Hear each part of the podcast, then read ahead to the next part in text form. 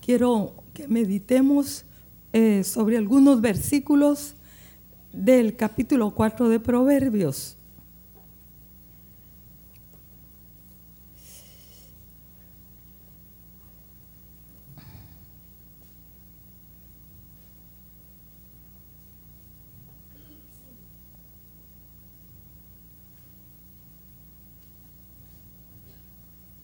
Dice en el versículo 18, mas la senda,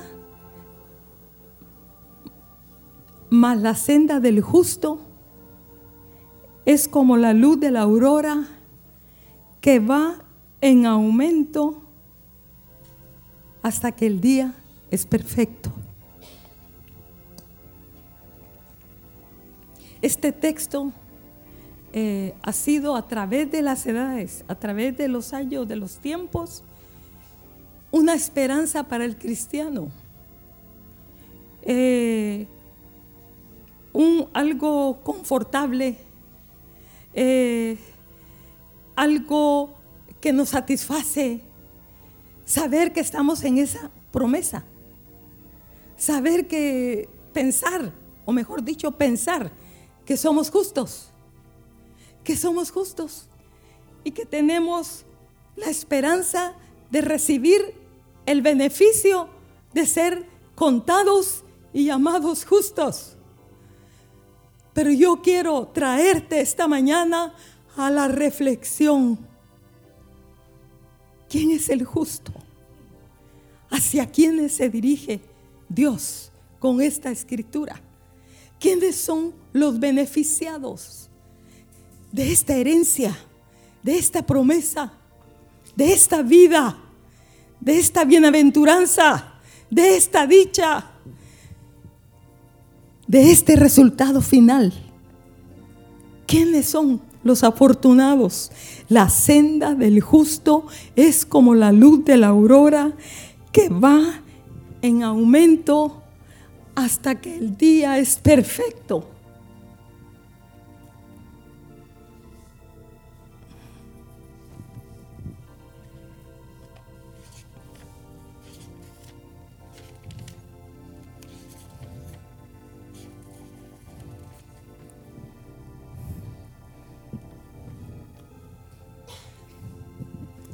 Hermanos, esto no es automático.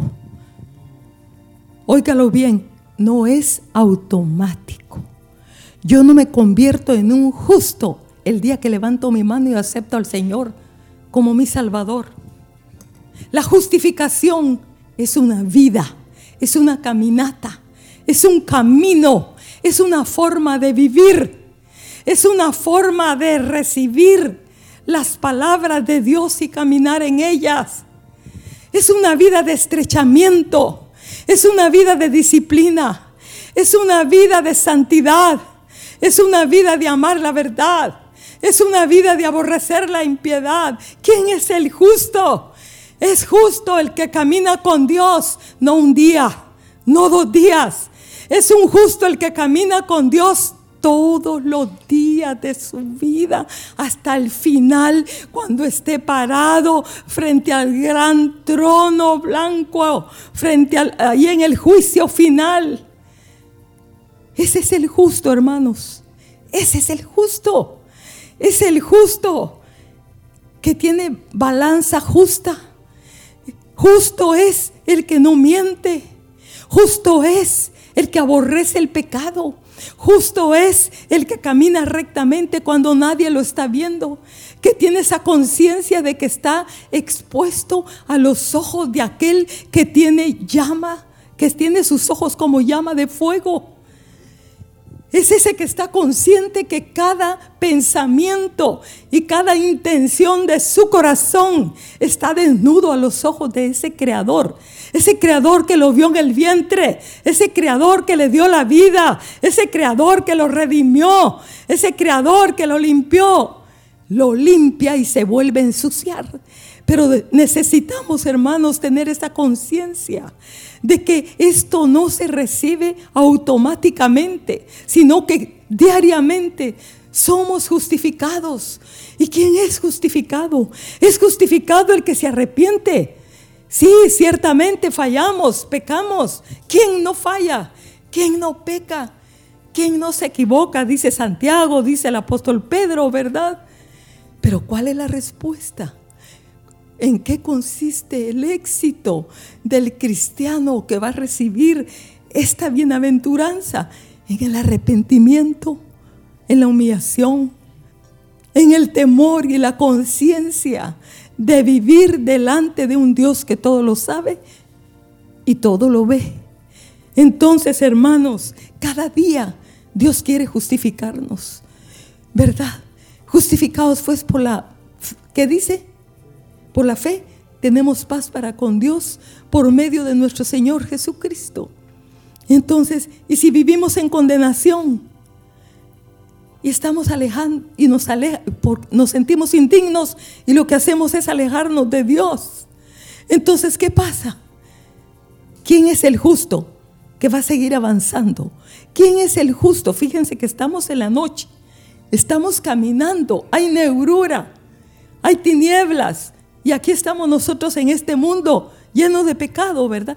¿Y quién es el que va avanzando? ¿Quién es el que va avanzando? El que cree.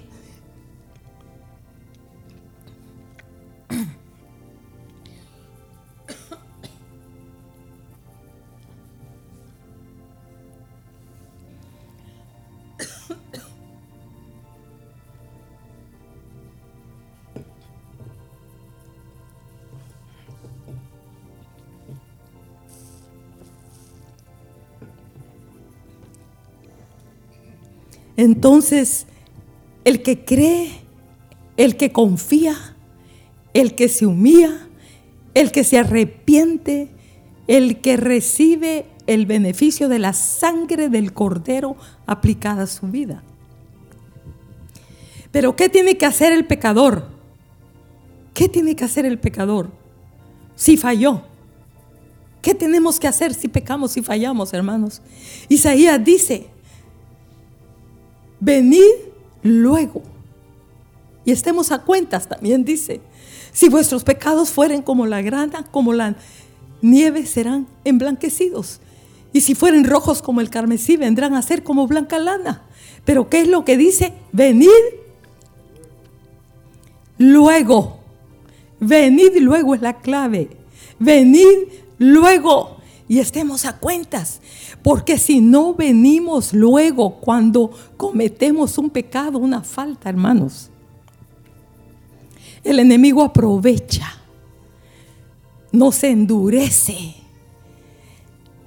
no eh, eh, convierte nuestra vida en un desastre.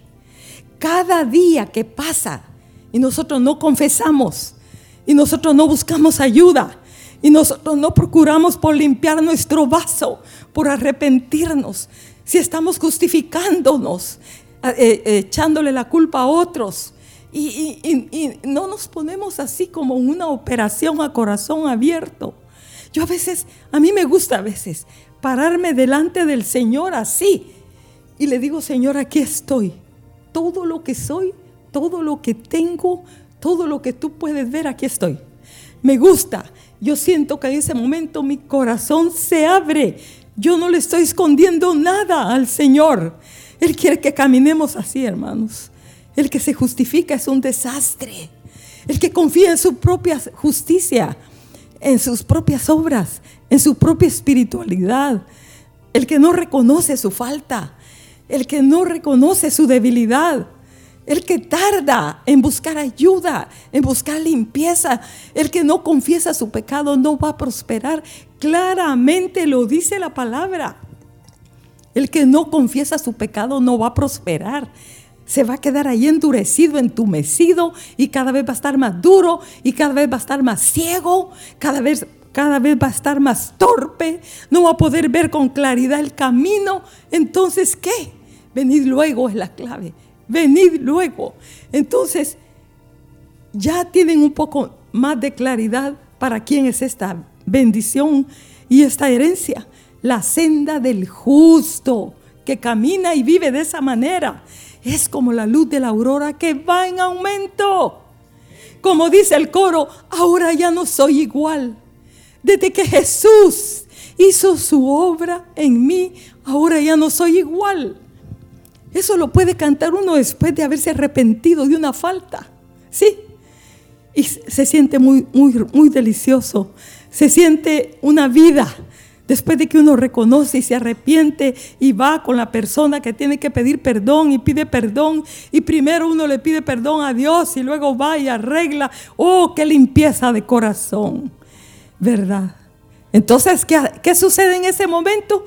Avanzo un poquito más, otro paso más hacia adelante, como la luz de la aurora que va en aumento.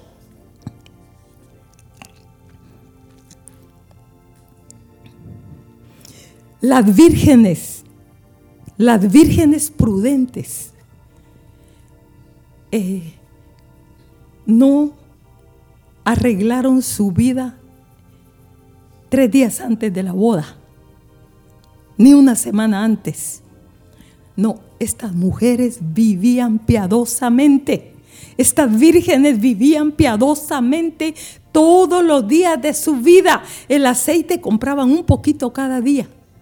Un poquito cada día. Un poquito, un poquito, un poquito. Y cuando llegó el día tenían suficiente aceite para esa noche. Mientras que las insensatas eh, decían, dicen, como algunos dicen ahora, que ya viene el Señor. Desde que yo era pequeño, mi abuelita me decía que ya venía el Señor que ya era el fin del mundo y no, no ha venido todavía. Así muchos están viviendo. Tal vez no lo dicen, pero su forma, su caminata, sus decisiones, cómo viven, están diciéndole a Dios que están acomodados, que están relajados, que no se han percatado que están al borde, al borde, al punto que estamos acercándonos al punto final, hermanos. Entonces, que Dios nos libre y nos guarde de ese camino. Cada día, cada día debemos vivirlo con Dios. Dios nos da su provisión para que vivamos con Él cada día. Eh, Dios no se agrada en el corazón que enciende su propia tea, su propia luz para resolver sus problemas. ¿Por qué? Porque, ¿por qué? porque no va a crecer en el conocimiento de Dios. Sí. No va a saber que es Dios el que el único que puede resolver sus problemas, porque están acostumbrados a encender su propia luz y cuando venga el desastre y no tenga su propia luz ni siquiera con qué encender, porque las posibilidades y las provisiones no estarán. Entonces, ¿qué ¿dónde estará su fe? no tendrá fe. Por eso dice la palabra, cuando el Señor venga y hará fe en la tierra. Porque los hombres han habrán estado acostumbrados y el mismo pueblo de Dios acostumbrado a encender su propia luz, a echar mano de sus propios recursos y se han olvidado de que la fuente de toda provisión, de toda gracia, de todo poder, de toda limpieza, el único que puede enderezar lo torcido es nuestro Dios.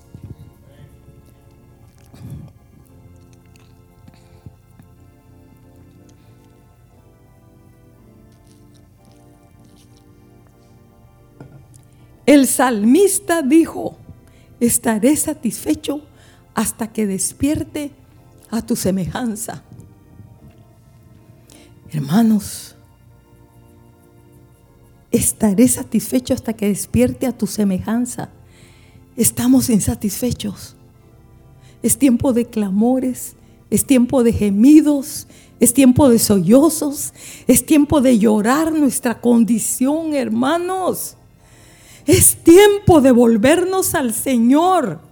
Es tiempo de reflexionar. Es tiempo de examinar nuestra vida, de qué manera hemos andado en este tiempo.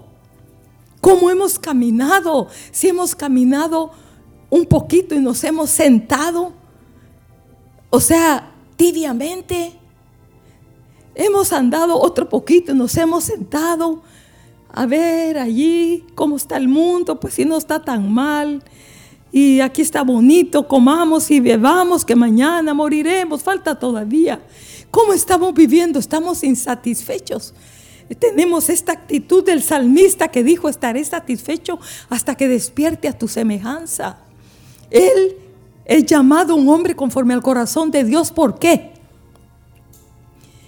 Porque él siempre estaba viendo sus faltas, reconociéndolas y cuando era confrontado, él no negaba, él reconocía, él aceptaba, él se arrepentía, él buscaba ayuda, él se acercaba a su Dios, él se humillaba, él lloraba, se lamentaba. Y Dios quiere que nosotros vivamos de esa manera, hermanos, afligiéndonos por nuestros errores, nuestras faltas, nuestros pecados. Y después gocémonos en su presencia y sigamos hacia adelante. Y más adelante habrá tal vez otro problema, pero lo enfrentamos con Él, caminando con Él de la mano. Como dice el coro, toma mi mano, llévame hoy, muéstrame tú el camino a seguir. También dice ese coro, dame la fe que conmigo estarás. Necesitamos esa convicción de que el Señor va con nosotros y toma nuestras manos, ¿verdad? Entonces, Él quiere que vivamos así, insatisfechos, reflexivos, examinar, examinando nuestros corazones, ¿verdad? Y aquí dice en la porción de, de, de Proverbios, el camino de los impíos, dice, es como la oscuridad.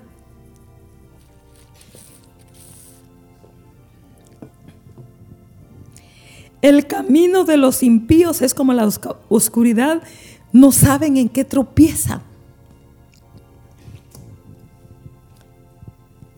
Hermanos, ¿qué dice la palabra del Señor? Uno dice, bueno, son los impíos, pero eso no se refiere a mí. Óigalo bien. Son como la oscuridad, no saben en qué tropiezan. Pero ¿qué dice? ¿Qué dice la palabra del Señor? El que me sigue no andará en tinieblas. Yo te digo esta mañana, ¿estás tú siguiendo al Señor cada día? ¿Estás tú aceptando sus palabras, sus palabras, sus consejos cada día? ¿Los estás abrazando? ¿Los estás siguiendo? ¿Estás caminando en ellos? ¿Estamos, hermanos, caminando en ellos? Si estamos caminando en ellos, vamos a tener esa luz. El que me sigue, ¿cómo dice? No andará en tinieblas. Otra cosa que dice aquí la porción de Proverbios 4 eh, es Eh, también dice en, Mateo, en los evangelios, dice, vosotros sois la luz del mundo. Una ciudad sentada sobre un monte no se puede esconder, ni se enciende una luz y se pone debajo de un almud, sino que sobre el candelero para que alumbre a todos, ¿verdad? Entonces él dice que somos luz, pero ¿cómo vamos a hacer luz? Eh, si estamos escondidos en algo, algo en nuestra vida que nos que esconde la luz de Cristo. Cosas que nosotros hacemos que opacan la vida del Señor, que esconden la vida de Cristo. No solo para los demás, sino para nuestra propia vida. Si estamos metidos en algo, en algo eh, nebuloso, opaco, tiniebla, nos metemos en un sendero de oscuridad, de riesgo, donde no hay vida, estamos escondiendo la luz del Señor, no solo para otros, sino también para nuestra propia vida. Entonces, vosotros sois la luz del mundo, es otra promesa. Dice uno, ah, soy la luz del mundo, soy cristiano, soy un justo. Sí, sí, pero ¿dónde estamos caminando? ¿Qué decisiones estamos tomando? ¿En eh, qué cosas estamos abrazando?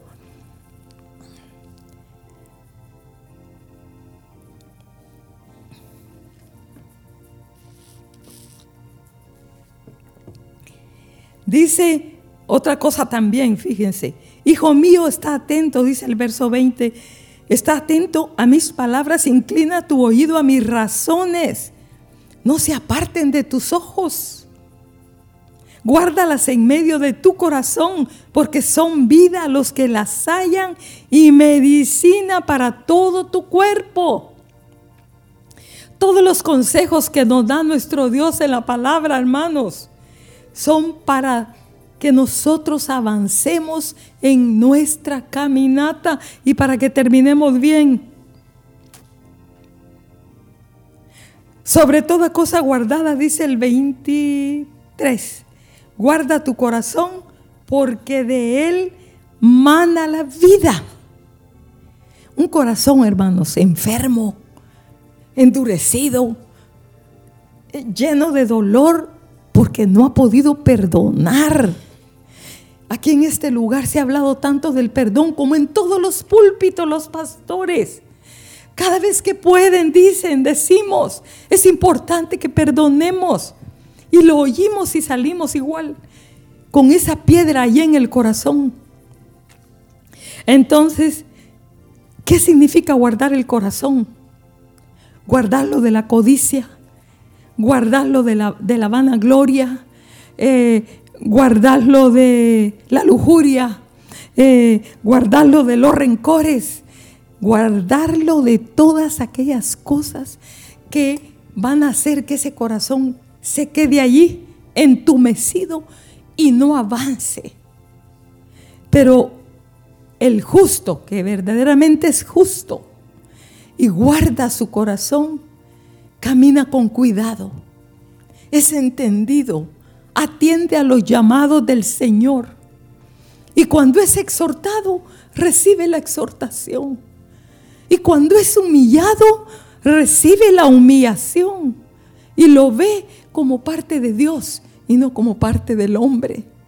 El que guarda su corazón pide perdón y perdona. El que guarda su corazón aparta sus ojos de la impiedad. El que guarda su corazón no permite que pensamientos inmundos se alberguen en la mente. El que guarda su corazón se expone a la presencia de su Dios para ser sustentado, para ser guardado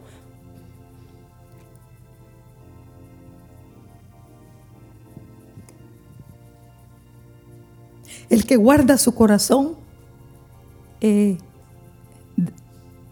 no murmura. El pueblo de Israel en el desierto no podían avanzar con libertad.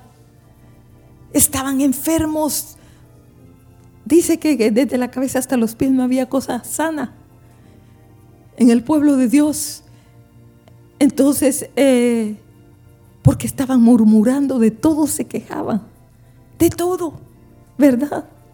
Como ahora, si llueve, porque llueve? Qué feo está el día, ¿verdad? Está lloviendo. Y si no llueve, ay no, qué seco está el día, ¿verdad? No ha llovido.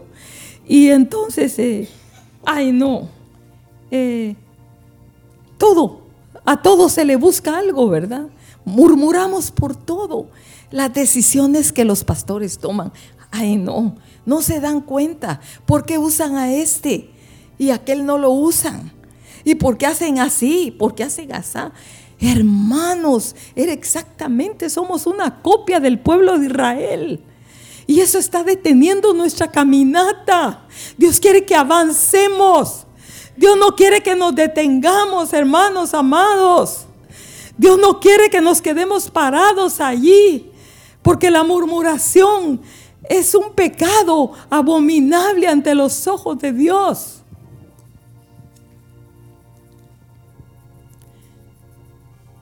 Dice el, 24, aparta de ti la perversidad de la boca y aleja de ti la iniquidad de los labios. Otra cosa que nos detiene, que nos afecta y nos perjudica es nuestra boca, lo que decimos. Fíjense que tal vez tuvimos un servicio glorioso donde el Señor se movió y salimos y ahí en, la, en el atrio, al salir la puerta, ¿verdad? ya dijimos algo, comentamos algo y perdimos lo que recibimos en el culto. Cuando llegamos a la casa llegamos secos. ¿Sí o no? Entonces, hermanos, oh, aleja de ti la iniquidad de los labios. Si tú estás escuchando que están hablando de alguien, que están haciendo comentarios negativos de alguien, cierra tu boca. Dios va a juzgar a los que están hablando, pero tú no participes ni en el pensamiento. Solamente quédate callado, callada, pero no participes de ese pecado. Y Dios te lo va a contar. Dios lo va a contar para ti y vas a, vas a, vas a tener bendición. Dice aquí, tus ojos miren lo recto. Tus ojos miren lo recto. Miren, hay, hombres y mujeres que están luchando con problemas de inmoralidad. Porque no, hermanos, tenemos que saber cómo caminar en este tiempo. Hay mucha impiedad en la calle, por todos lados. O sea, todo lo que el alma necesite para pecar está disponible. Todo está disponible. El enemigo está siendo accesible, fácil, favorable. Todo lo que necesitamos para pecar. Antes tal vez costaba un poco más entrar, llegar, tenerlo, pero ahora el enemigo lo lleva a la puerta de tu casa, a la puerta de tu corazón, muy cerca de ti todo. Entonces tus ojos miren lo recto. ¿Y qué dice? Y diríjanse tus párpados hacia lo que tienen delante. Hermanos, delante tenemos al Señor. Delante tenemos la vida. Delante tenemos el camino de justicia. Delante tenemos el camino de verdad, de santidad. Delante de nosotros tenemos una esperanza. Sí, delante de nosotros, hermanos, hay algo mejor que lo que ofrece este mundo. Examina la senda de tus pies, dice el verso 26. Examina la senda de tus pies y todos tus caminos sean rectos. Pero hay otra porción de Proverbios también que dice, eh, no te apoyes en tu propia prudencia, reconócelo en todos tus caminos y Él enderezará tus veredas. Esta porción tiene que ver con esta de examinar. Examinar. No caminemos como el simple, sino que de repente yo tengo alguna actitud y digo yo, ah, qué feo Señor, no me gustó. Casi que podemos oír que el Señor dice, a mí tampoco me gustó. ¿Entienden, hermanos? Si caminamos de esa manera, no dormidos, no como el simple. El simple va, hace cosas malas y no se percata. Qué feliz la vida. No, hombre, no hay que ser tan exagerado, no hay que ser tan cuadrado. Ah, no, es que ahí se pasan, son exagerados, demasiado estrictos. Pobre niño, pobre niña, pobre joven. No, ya no los dejan hacer nada, son desdichados. Hermanos, no, no, no, no, no, no. Pero el que camina con cuidado examinando su vida, significa que yo no le voy a dar tregua a mi corazón, porque Jeremías dice que el corazón es perverso, engañoso, más que todas las cosas. Tú debes decirle, yo debo decirle, Espíritu Santo, muéstrame, muéstrame, examíname, Señor, muéstrame, muéstrame mis errores, Muéstrame, Señor, no me dejes ir solo. Toma mi mano. Y si nosotros lo tomamos en cuenta, Él va con nosotros. Y nos instruye, nos enseña, nos muestra, nos fortalece, nos libra, nos guarda. Extiende sus alas. Oh, hermanos, si queremos caminar solos, Él nos deja solos. Si queremos caminar con Él y su ayuda y su apoyo, Él corre y nos extiende su mano, toma nuestra mano y nos ayuda.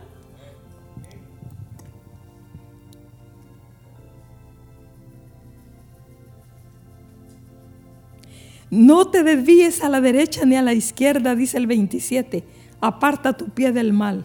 Bueno, entonces yo quería dejarles estos pensamientos. Yo sé que en la Biblia hay muchas verdades que tienen que ver con la caminata del justo.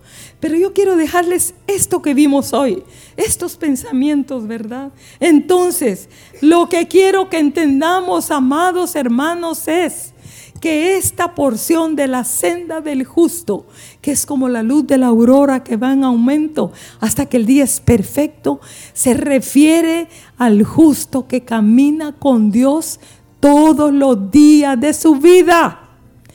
Al justo que camina en las verdades del reino de Dios.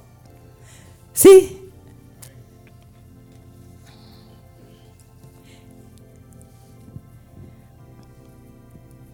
Y es tiempo para levantar endechas, clamores como nunca antes. Oh hermanos, es tiempo que lloremos, primero por nosotros y después por Jerusalén, por el pueblo, por la iglesia, por nuestros hijos, por nuestros parientes, por todos aquellos que se han enfriado y han salido del camino y no se han percatado que se están encaminando al infierno, llevan en su, en su, en, aquí bajo el brazo una Biblia y encaminados al infierno porque la tienen bajo el brazo, pero no caminan de acuerdo a lo que la Biblia dice. No están perseverando con Dios. Entonces es tiempo de levantar endechas y de levantar clamores, ¿verdad?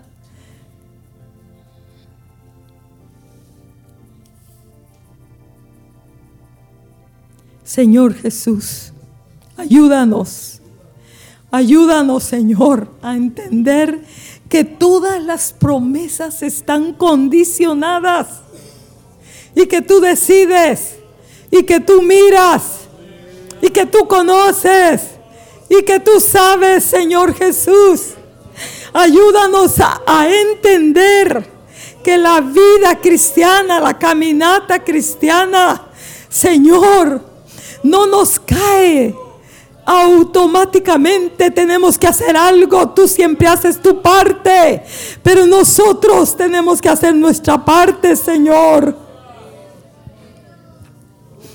Oh Jesús, oh Jesús. Todos mantengan sus ojos cerrados. Aquí hay jóvenes presentes y tú vas a saber lo que Dios te está hablando a tu corazón. Tú has sido confrontado varias veces, donde el Señor ha tocado tu llaga y el punto álgido de tu corazón y tu propia condición. Y tú has dicho, la próxima vez yo, yo tomo la decisión. La próxima vez, la próxima vez yo arreglo esto. No, yo necesito arreglar esto, pero ahorita no estoy listo, no estoy lista y has venido posponiéndolo vez tras vez. Y tu Dios te ha confrontado varias veces y ha tocado la puerta de tu corazón y tú has estado resistiendo al llamado de tu Dios. Y este es un momento para que tú decidas en tu corazón si será una vez más a la que resistas o si te doblegas y te rindes al llamado de tu Dios y le dices, Señor, yo no puedo resistir un día más. Tu Dios quiere darte la gracia. Tu Dios te está abriendo la puerta en este instante para que tú te arrepientas, para que tú busques ayuda, para que tú hables, busques la ayuda, el consejo, corras a los pies de Jesús y te arrepientas y huyas del terreno del enemigo, porque el enemigo quiere destruir tu propia vida, tu corazón. Señor, oramos por esas vidas. Oramos por esas vidas, por esos jóvenes que están así. Oramos para que les concedas el don del arrepentimiento para que abra sus ojos, para que los atraiga de tal manera, para que les muestre la urgencia de arrepentirse, Señor.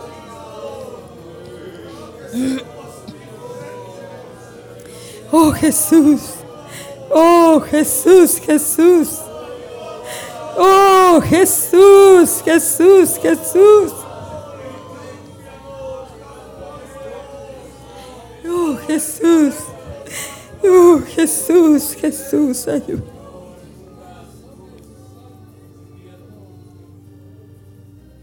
Hay hijos aquí también que han estado haciendo cosas a escondidas de sus padres. Sus padres no lo saben. Si tú eres uno o una de esos jóvenes, habla con tu papá y tu mamá antes que sea demasiado tarde, antes que el enemigo te destruya, antes que te metas en la profundidad de las tinieblas, antes que sea demasiado tarde. Acércate a tu padre y a tu madre y confiésales Habla con ellos. Busca el arrepentimiento. Busca a tu Dios. Vuélvete a Él. Corre. Corre. Así como los fue sacado por el ángel de Sodoma y Gomorra. Porque la destrucción viene sobre los que hacen el mal. Sobre los que se meten en el terreno del enemigo. La destrucción viene. Corre, escapa por tu vida, como se le dijo a Lot. Se te dice a ti, escapa por tu vida. Escapa por tu vida de esa condición en la que te encuentras. Oremos por esos jóvenes, Señor. Señor, tráelos al arrepentimiento. Tráelos al arrepentimiento. Tráelos al arrepentimiento, Señor Jesús. Tráelos al arrepentimiento, Señor Jesús. Tráelos al arrepentimiento, Señor Jesús. Oh, Jesús.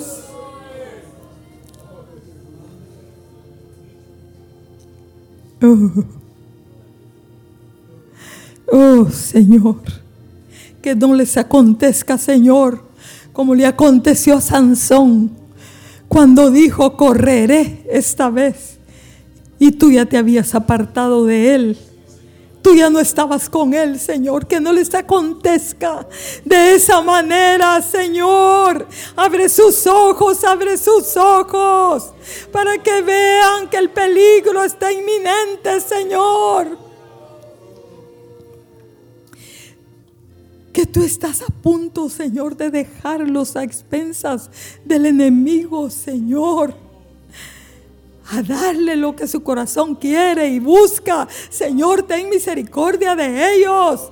No los dejes así, Señor Jesús. Mm. Oh, Señor.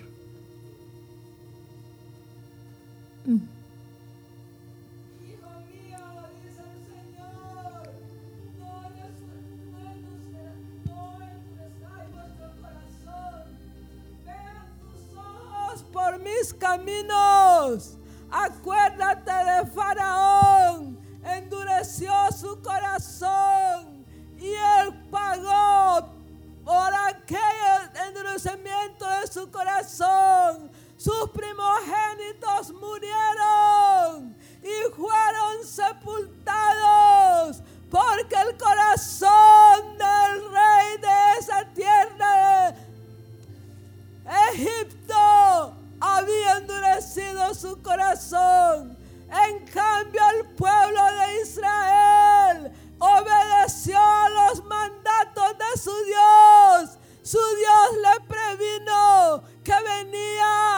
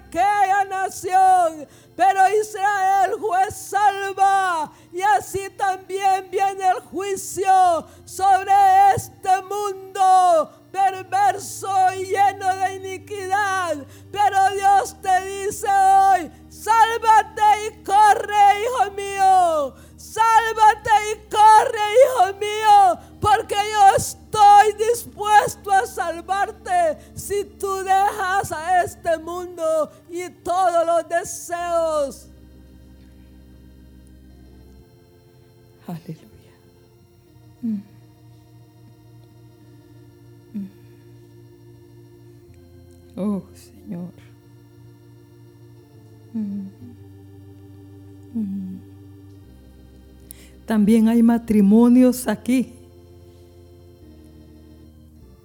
que no han podido reparar, enmendar, arreglar cosas que están siendo un estorbo, un tropiezo en su caminata.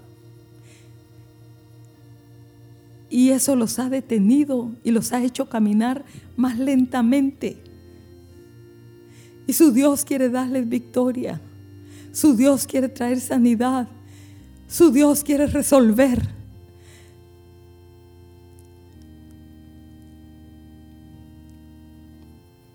Trae, Señor, la palabra a esos corazones, a esos hogares. Trae, Señor, la palabra a sus corazones, a esos hogares. Trae la palabra oportuna, Señor, a esos hogares. Para que no sean engañados por el enemigo, Señor. Dale la sabiduría que necesitan para enmendar y enderezar lo que está torcido, lo que está perjudicando, Señor. Oh Jesús. Ayúdalos a caminar de acuerdo. Ayúdalos a caminar de acuerdo. Ayúdalos, Señor Jesús, para que no el enemigo no encuentre ocasión para destruir esos hogares, Señor. Esas familias, Señor. Porque Él viene para engañar, destruir, matar, Señor. Pero tú vienes para dar vida. Abre los ojos del entendimiento de estos hogares, Señor que aparentemente se ve todo bien, pero por dentro hay ruina. Por dentro hay ruina. Hay devastación. Hay separación. Señor, haz un milagro de restauración en esos hogares, en esos matrimonios. Haz un milagro, Señor. Oh Jesús. Oh Jesús. Oh Señor, ayuda a aquellos que están teniendo problema con la mentira, Señor. No pueden, Señor, están atados y mienten a cada rato, Señor, ayúdalos. Ayúdalos, libértalos, Señor Jesús. Porque la boca del infierno está abierta, Señor. Ayúdalos, Padre, que el temor tuyo caiga, Señor. Oh Jesús.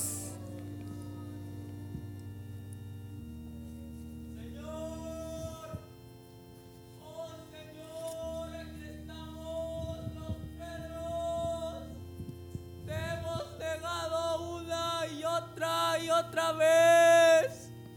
Pero tú le dijiste a Pedro, Pedro, aunque me hayas negado, yo te amo. Oh Pedro, yo te amo, yo. Tu Dios, tu creador, el creador del cielo y de la tierra. Oh Pedro, yo te amo.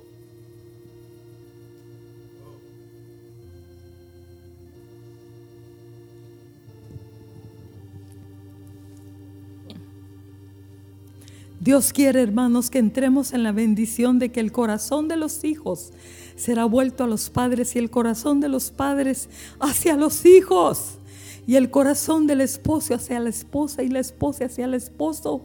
Una familia que camine con Dios de acuerdo y en comunión, porque ahí envía Jehová bendición y vida eterna. Y estamos en ese tiempo donde esa promesa va a cumplirse sobre aquellos corazones que se hagan disponibles a reconciliarse, a perdonarse, a juntarse, a vivir en armonía. Señor, aquellos jóvenes que están enemistados con sus padres, aquellos padres que están enemistados con sus hijos, aquellos esposos que están enemistados con su esposa o su esposa enemistada con su esposo. Señor, haz un milagro de reparación y restauración, Señor. Aparte el espíritu de enojo, de enemistad, de pleito, de disensión en medio de nosotros, Señor. Para que recibamos esa vida que procede de ti.